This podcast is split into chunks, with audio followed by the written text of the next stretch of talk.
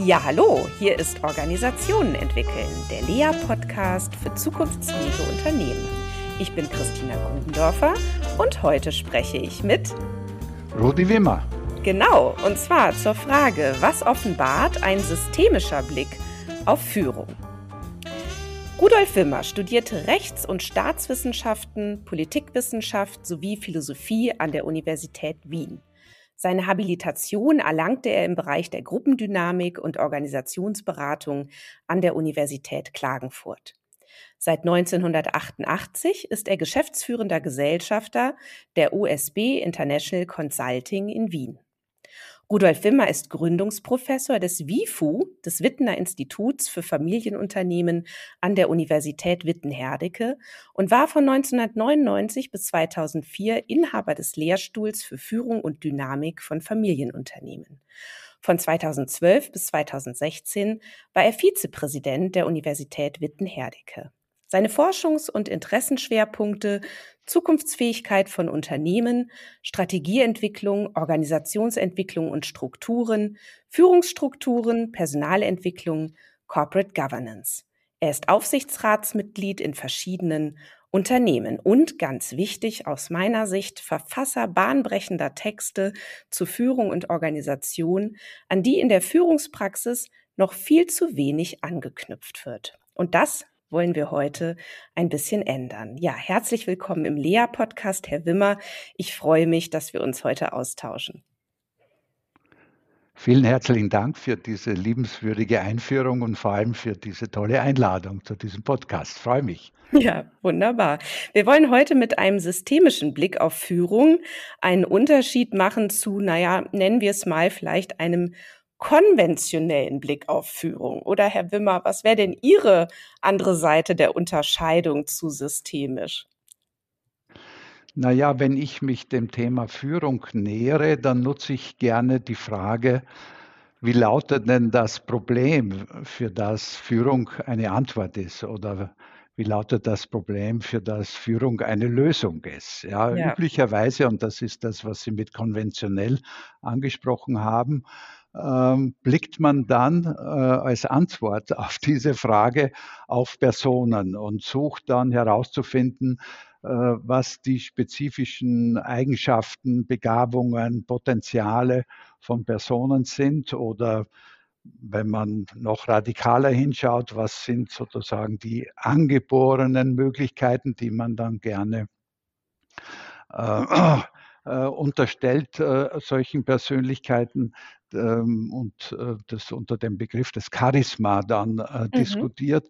Üblicherweise äh, konzeptu konzeptualisiert man das Führungsthema eben ähm, als eine personenorientierte Problematik und sieht äh, Persönlichkeiten als die Akteure, die dann äh, eine gesamte Organisation oder Teile derselben quasi als Gestaltungsgegenstand haben, als mhm. Objekt ja, gegenüber dem Subjekt äh, der einflussnehmenden Persönlichkeit. Ja. ja. Äh, und ein, wenn man so will, systemtheoretisch äh, orientierter Blick auf Führung äh, dreht die Blickrichtung um. Wir fragen eben, ähm, was tut sich in Organisationen, äh, was sind dort äh, spezifische Verhältnisse, Problemstellungen, äh, auf die Führung eben eine Antwort ist. Also wir blicken auf organisationale Zusammenhänge mhm. und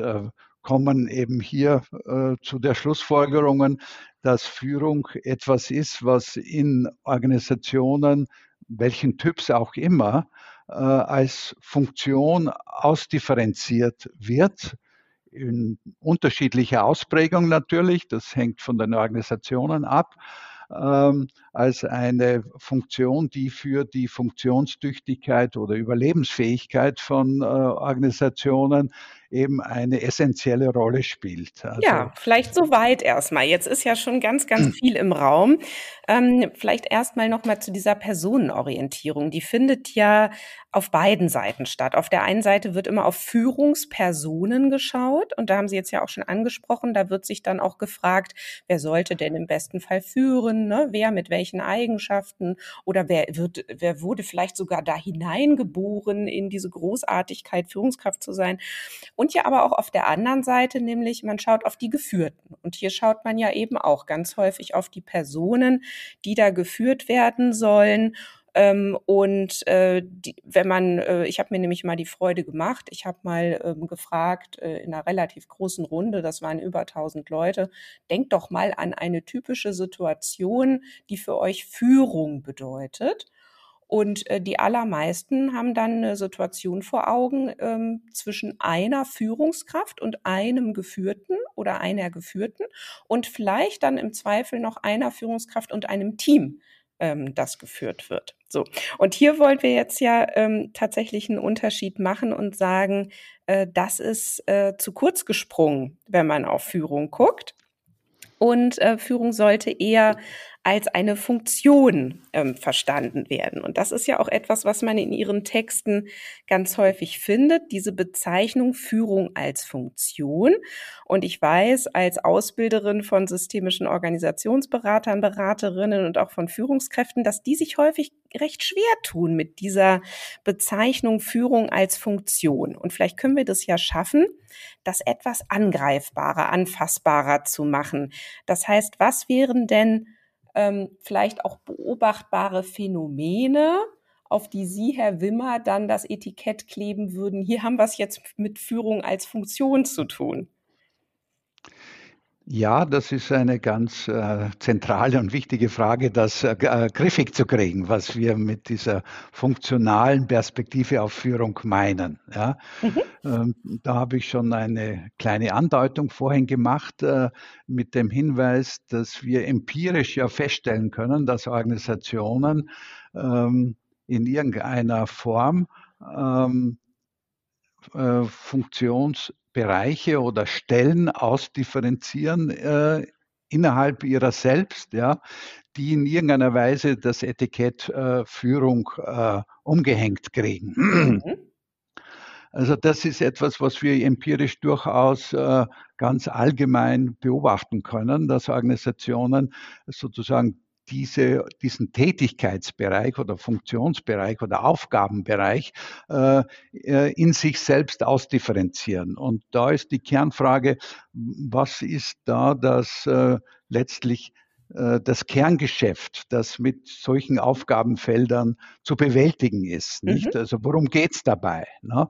Und da gehen wir davon aus, dass Führung eben jene Funktion in Organisationen ist, die sich darauf spezialisiert hat, äh, äh, einerseits Beobachtungen anzustellen und damit dann auch zu entsprechenden äh, Einschätzungen zu kommen, in welcher Weise die Funktionsfähigkeit der Organisation als Ganzes oder in Teilbereichen so gestaltet ist, dass man sagen kann, die Organisation erfüllt ihre Aufgaben? Oder gibt es hier äh, Beobachtungen, Einschätzungen, die sozusagen an der Funktionsfähigkeit selber ansetzt? Ja?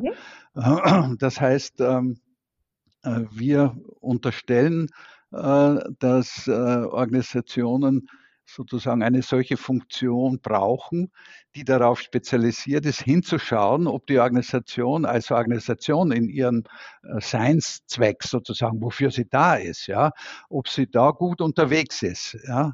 Also das heißt, äh, Organisationen prägen diese Art von Arbeitsteilung aus, dass sie einerseits Aufgabenfelder äh, definiert, die zur Aufgabenerfüllung, äh, das heißt zum operativen Tun des Alltags, Fachaufgaben, äh, die darauf spezialisiert sind, um eben äh, den Seinszweck zu erfüllen. Und dann gibt es eben Funktionen, die da demgegenüber mehr oder weniger in einer Metaposition sind, die darauf spezialisiert sind, darauf zu gucken, ob die Organisation ihre Aufgaben wirklich gut mhm. macht. Ja.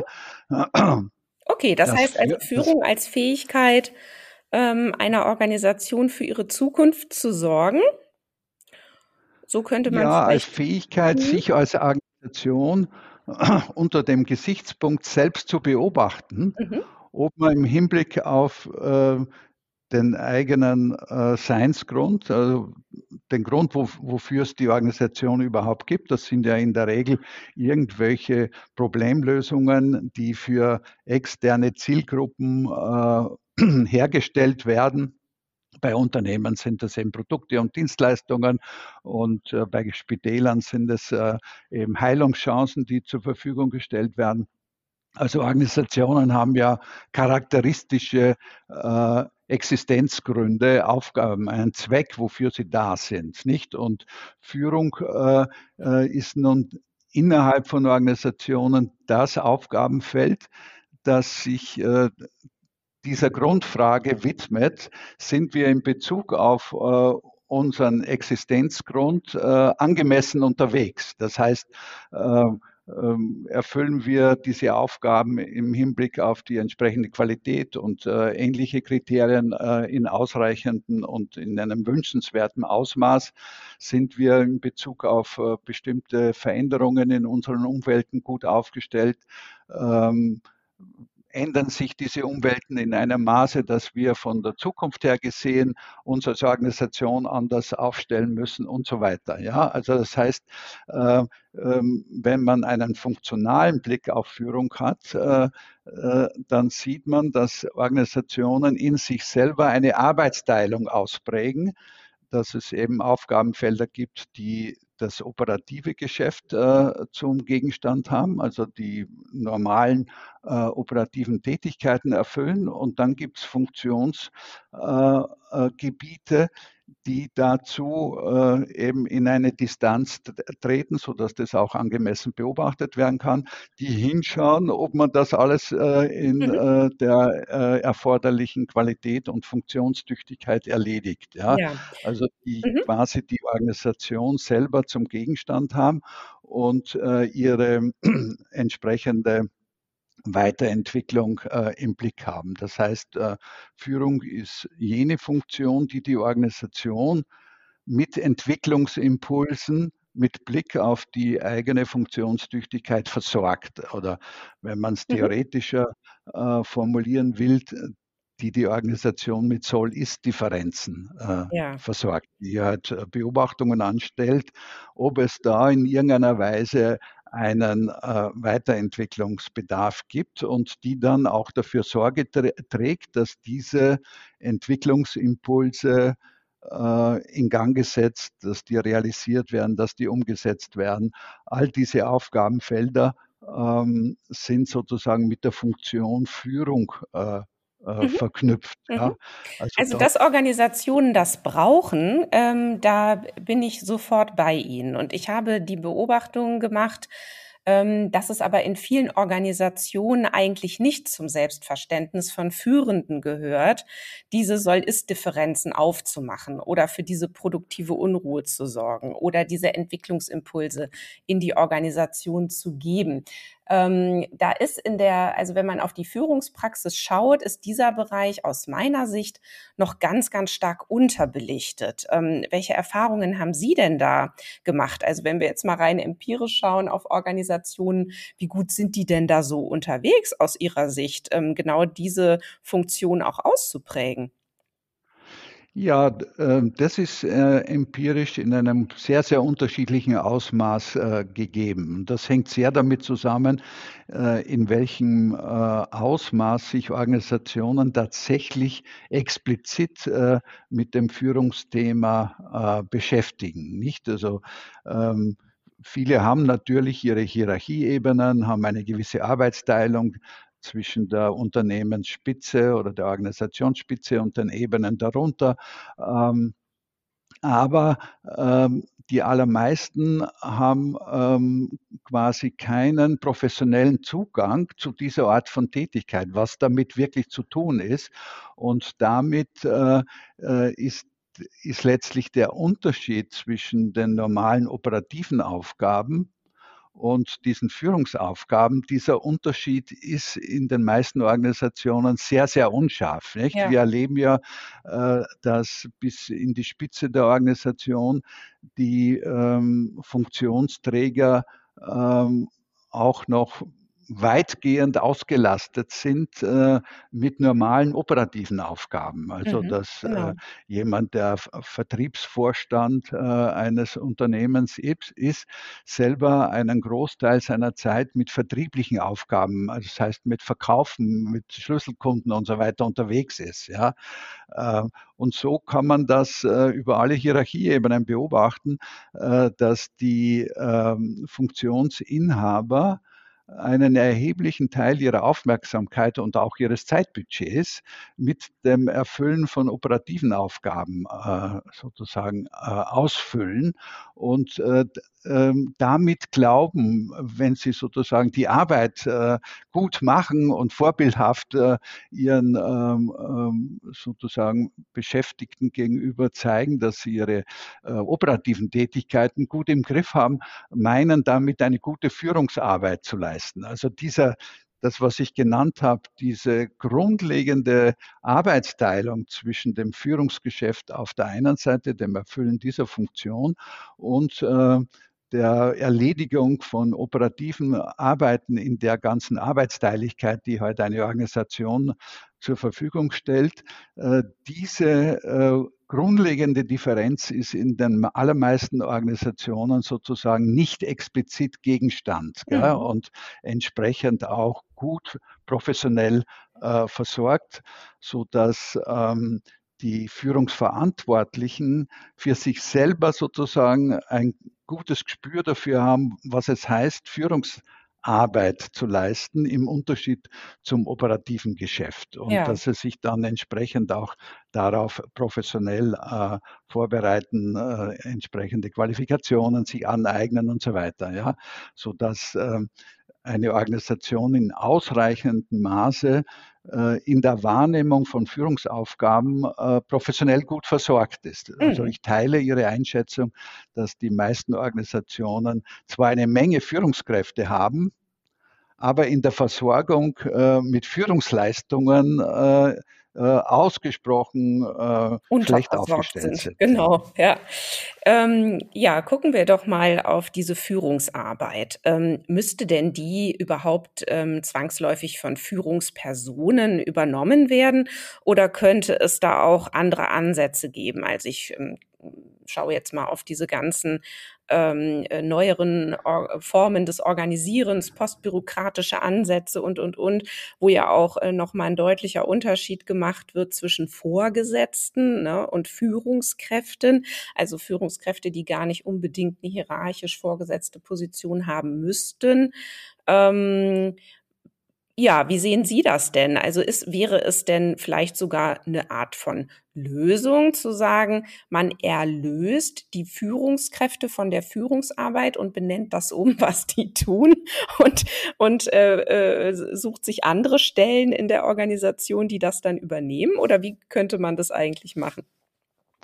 Ja, die Frage stellt sich ja erst, wenn man einen funktionalen Blick hat, nämlich, äh, dass man sagt, äh, es braucht diese Funktionswahrnehmung, mhm. aber wie das organisiert ist, ja, äh, äh, wie das auf unterschiedliche Köpfe verteilt werden, wie das Zusammenspiel ausschaut in der Wahrnehmung dieser Funktion und so weiter, das ist ja gestaltbar. Und das mhm. ist von Organisation zu Organisation äh, auch ganz unterschiedlich. Das ist äh, tatsächlich äh, eines der zentralen Themen, dass man aber erst ähm, jetzt in, in dem äh, gestaltbaren äh, Sinne in den Blick kriegt, wenn man das als eine Funktion sieht, die in ganz unterschiedlicher Weise sozusagen für die Erledigung organisiert werden kann. Mhm. Ne? Und äh, ähm, damit kriegt man auch einen Zugang äh, hinzuschauen, für welche organisationale Zusammenhänge und so weiter braucht es welche Führungsleistungen. Ja, diese Frage stellt sich ja üblicherweise nicht, wenn man eben nur einen Personenblick hat, ne? ja. weil man hat mal Personen, ja?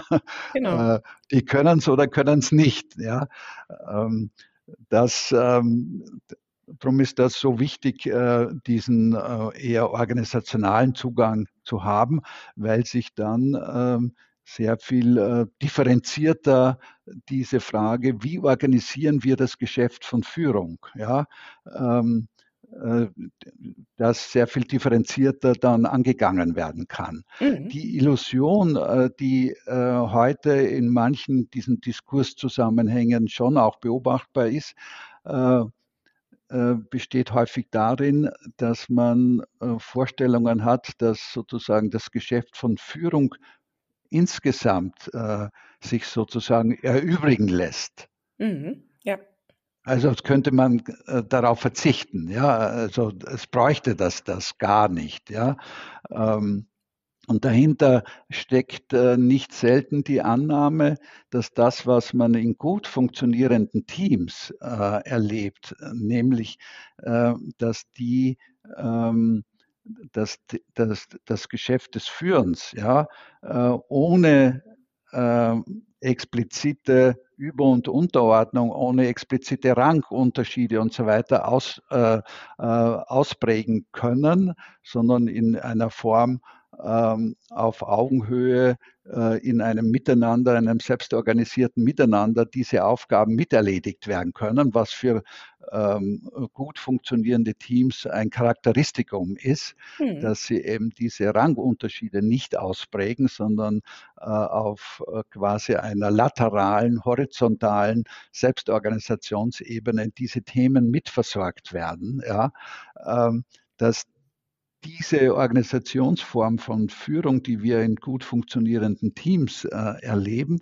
dass man die insgesamt auf die Gesamtorganisation übertragen kann. Als könnte man Organisationen wie Teams äh, mhm. äh, in diesem Punkt äh, organisieren. Ja, das ist eine der äh, quasi Unterstellungen, die ja mit diesem Schlagwort der Hierarchiefreiheit und Ähnlichen ähm, eine Zeit lang schon äh, durch unsere entsprechenden Diskurszusammenhänge beobachtbar ist. Ja, Und ja. das halte ich aber für äh, eine ganz ähm, äh, schwerwiegende Illusion, weil das äh, auf Organisationen übertragen eben genau dazu führt, dass die Organisationen ähm, für das Ausmaß ihrer Entscheidungsfähigkeit eben nicht in einem ausreichenden Maße dann mit Führungsleistungen versorgt werden, äh, weil der Komplexitätsgrad von Organisationen ein sehr viel höheres Ausmaß äh,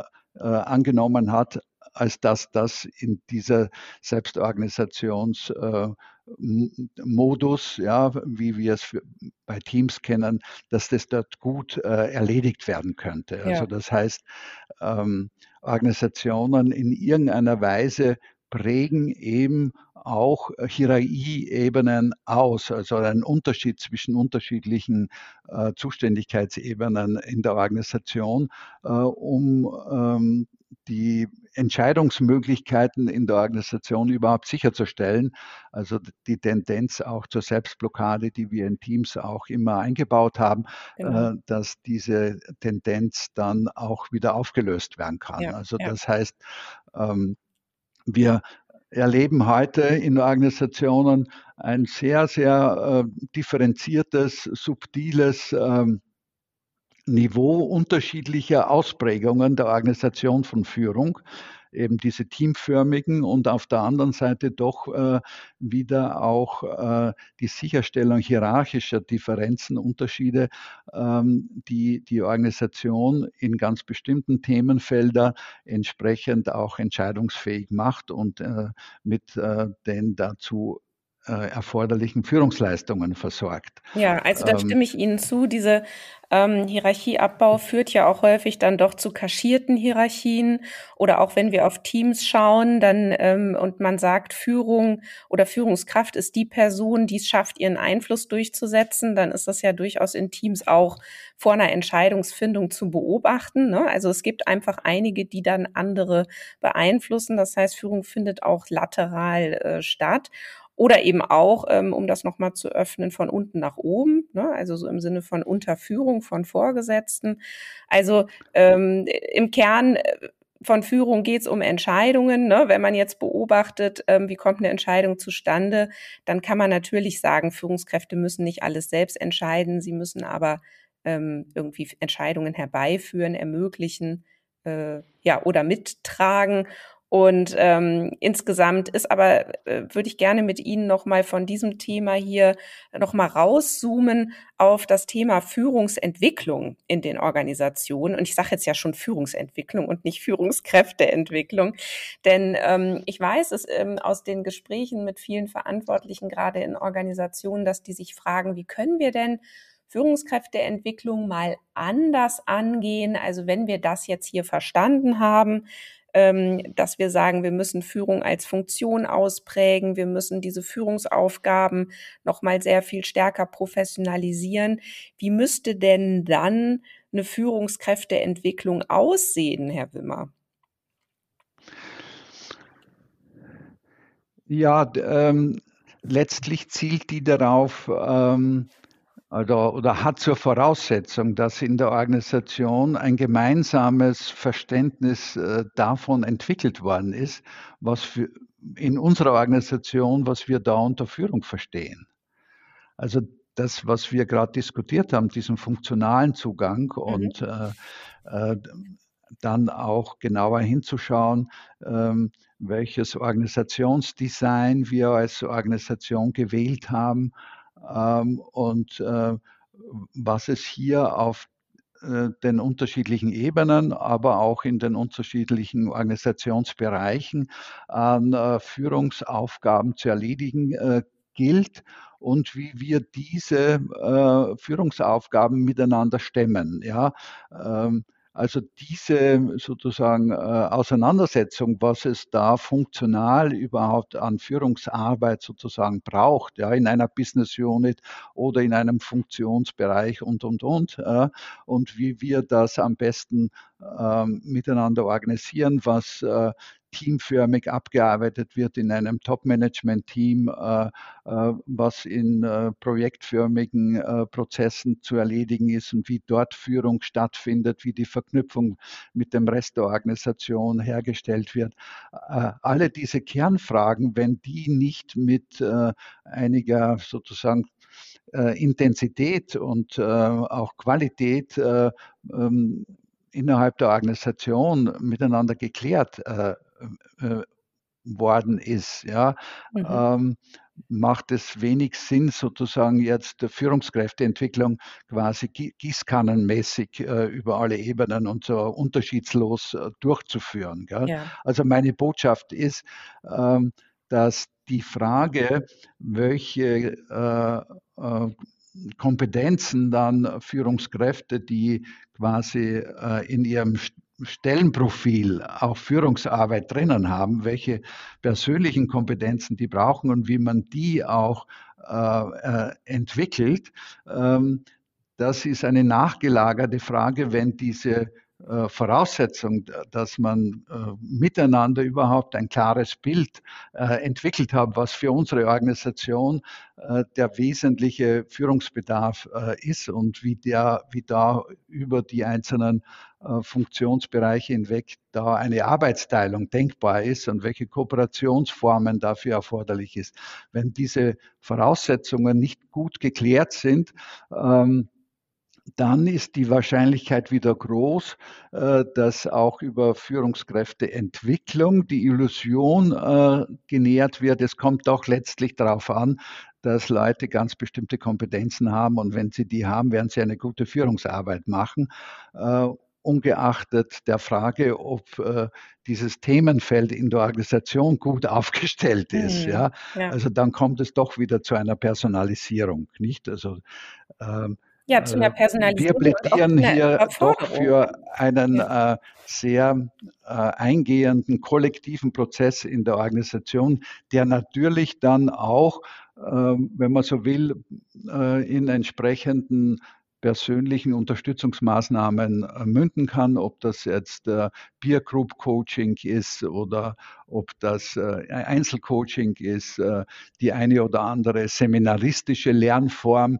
die aber dann auch gemeinsam äh, genau an diesen äh, Anforderungen des eigenen Aufgabenfeldes ansetzt und nicht abstrakt irgendwelche ähm, Tools und äh, äh, Instrumente vermittelt, ne, sondern eben sehr am äh, organisationalen Geschehen des Alltags ansetzt und seinen Führungsherausforderungen. Ähm, aber das sind, sind äh, professionell schon anspruchsvolle Fragen, wie man so ein Entwicklungsprogramm designt, das im Schwerpunkt eigentlich ein Organisationsentwicklungsprogramm ist. Ja. ja wenn man die Organisation reif macht, äh, klarere Verhältnisse für ihre äh, Führungsaufgaben miteinander äh, zu entwickeln und entsprechende Strukturen und Prozesse aufzustellen und dann sich zu überlegen, wie man die Funktionsträger selber in ihren persönlichen Kompetenzen auch dafür fit macht und äh, sie entsprechend aufgabennah sozusagen in Qualifikationsschritte involviert. Ja, das heißt, der, der Staat muss immer die Arbeit erstmal an der Organisation sein, die Klärung dieser Voraussetzungen, ähm, die Beschäftigung eben auch mit dem Organisationsdesign, mit den Strukturen, mit den Prozessen und dann eben auch mit der Frage, ähm, welche Führungsaufgaben ergeben sich auch daraus, ganz spezifisch für unsere Organisation. Und wenn das gut geklärt ist, dann könnte man auch Führungskräfteentwicklung, ich sage jetzt mal in dem eher konventionelleren Sinne, hinten dranhängen, so im Sinne von, ähm, ja, jetzt können wir natürlich auch auf die Personen gucken und können die in Seminaren auch äh, äh, aufschlauen oder können da auch Coachings anbieten. Aber das macht alles wenig Sinn, ähm, wenn eben diese Voraussetzungen noch gar nicht geklärt sind. Genau, für mich gut verstanden, Frau Gruppendorf. Ja, das heißt, ähm, man bräuchte auch gar nicht unbedingt aber diesen Gegensatz aufzumachen, ähm, zu sagen, statt Führungskräfteentwicklung machen wir Führungsentwicklung, sondern man könnte vielleicht sagen, ihr müsst aber unbedingt erstmal Führungsentwicklung machen, was aber bedeutet Arbeit an der Organisation und eigentlich Organisationsentwicklung. Und dann könnt ihr vielleicht dann danach eben die Führungskräfteentwicklung noch machen.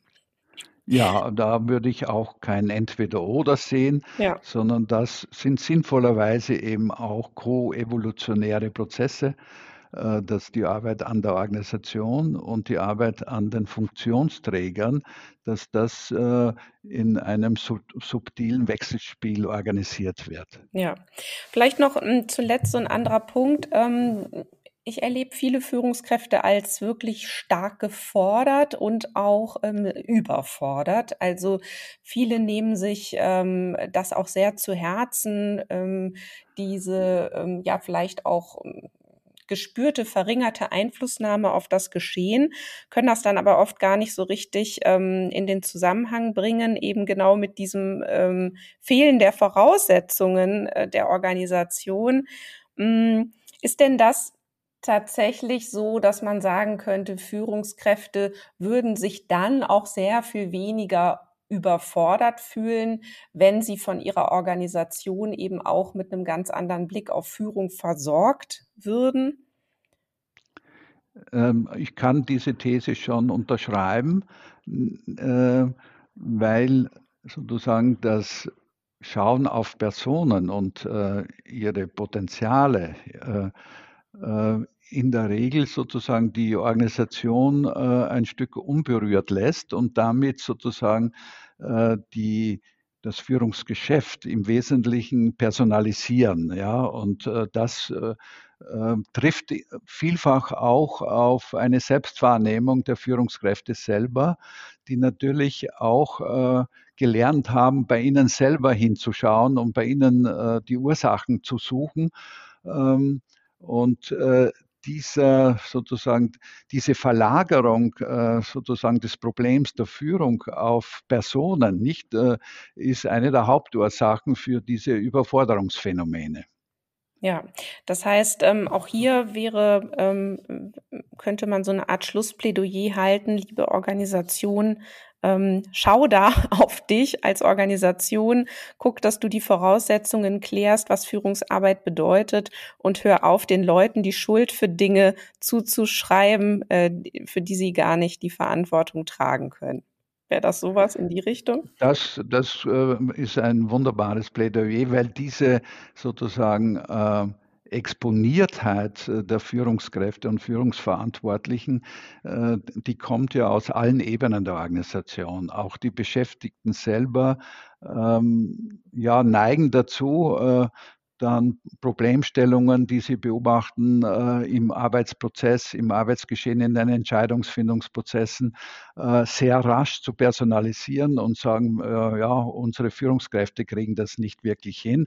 Und eine ähnliche Problemzuschreibung hat man natürlich auch von oben nach unten, nicht? Und äh, von daher äh, ist dieses äh, exponierte, beobachtet und auch entsprechend in die Verantwortung ge gebracht werden von Führungskräften äh, unter Ausklammerung äh, der äh, organisationalen äh, Rahmenbedingungen und Verhältnisse äh, eine der ganz wesentlichen Überforderungsphänomene, die wir heute in den meisten Organisationen erleben. Und das, was aber dahinter sichtbar wird, ist schon, dass ähm, das haben wir einleitend auch gesagt, dass die allermeisten Organisationen zwar viele Führungskräfte haben, aber in, in der Frage nach der Qualität der Führungsleistungen eigentlich mit äh, unterversorgt sind. Also ähm, von daher quasi, wenn man so will, einen, äh, ein, ein Defizit in die Organisation mit eingebaut ist, was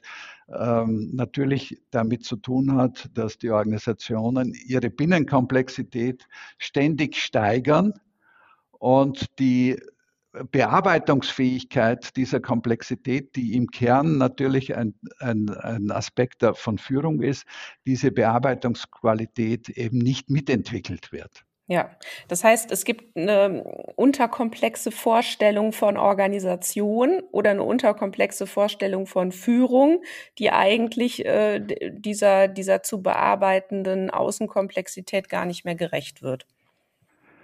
Ja, äh, weil Organisationen diese Außenkomplexität äh, in ihrem Inneren reproduzieren müssen. Ja, sie müssen mhm. sich äh, differenzierter aufstellen, um da antwortfähig zu werden. Also die Steigerung der Binnenkomplexität ähm, braucht für ihre organisationsinterne Bearbeitung ganz bestimmte Führungsprozesse. Und ähm, die werden in der Regel eben nicht mitentwickelt. Man verändert die Organisationen, baut sie um, äh, schafft entsprechende ähm, ja, matrixförmige, also das heißt mit vielen Zielkonflikten ausgestattete äh, Rahmenbedingungen und äh, entwickelt aber die Führungsprozesse, die es für diese Bearbeitung letztlich braucht. Ja?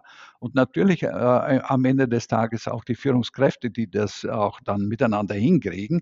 Aber das ist in der Regel eben nicht ein Einzel, äh, eine Einzelleistung, sondern ähm, meine These ist immer, Führung ist äh, im Kern eine Mannschaftsleistung. Die wird zusammen mit vielen anderen in Kooperation erbracht und äh, die Voraussetzungen für die Qualität dieser Führungsprozesse und des damit verbundenen äh, Kooperationsgeschehens. Die Voraussetzungen äh, werden in der Regel ähm, nicht mitentwickelt, weil die meisten Organisationen kein angemessenes Führungsverständnis für ihre Situation entwickelt haben. Ja. Ja, Herr Wimmer, ich merke eins bei mir, ähm, mich reizt das unheimlich, da weiter als Organisationsberaterin auch tätig zu sein. Es gibt noch so viel zu tun und gerade im Thema Führung äh, dort äh, entscheidende Entwicklungsimpulse zu geben. Herzlichen Dank, Herr Wimmer, für dieses schöne Gespräch. Vielen Dank für die Einladung, Frau Grubendorfer, und auf ein gutes Weitermachen. Ja, danke schön. Ja, das war Organisationen entwickeln, der Lea-Podcast für zukunftsfähige Unternehmen. Weitere Links, nützliche Tipps und Hinweise zu Rudolf Wimmer findet ihr wie immer auf unserer Website unter www.become-better.org. Vielen Dank fürs Zuhören und bis zum nächsten Mal.